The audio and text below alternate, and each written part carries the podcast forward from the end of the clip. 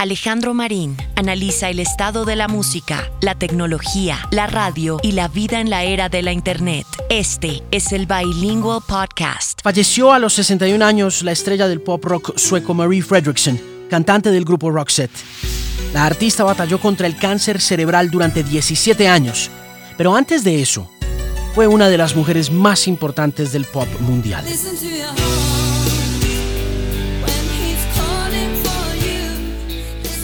Hija de una trabajadora de fábrica y de un cartero, Fredrickson comenzó su carrera inspirada por su padre, quien le cantaba canciones mientras entregaba el correo en su natal Osio, algo que la marcaría para siempre.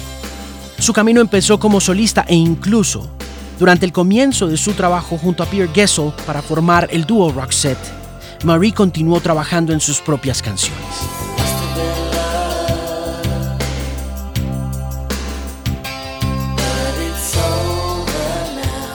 Sin embargo, la inclusión de una balada, que originalmente era un villancico de Navidad, en la banda sonora original de la película Pretty Woman, lanzó a Roxette al estrellato mundial.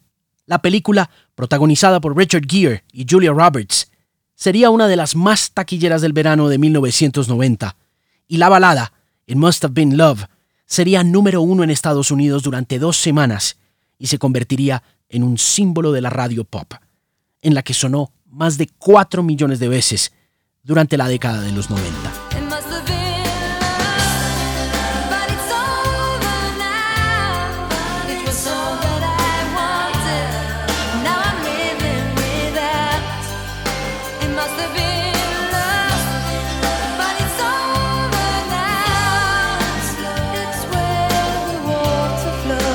Roxette nos acompañó en la radio y a muchos nos hizo soñar con ser disjockeys y presentar sus canciones.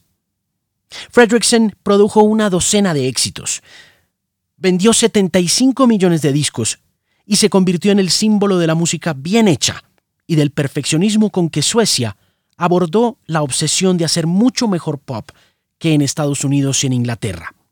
Y consolidó el camino que inició ABBA en los 70 y que continuarían los Cardigans, Max Martin, The Hives, Avicii y muchos genios más del pop rock mundial. To have lived in a time where Marie Fredriksson ruled the world. Gracias Marie y gracias Roxette por la música.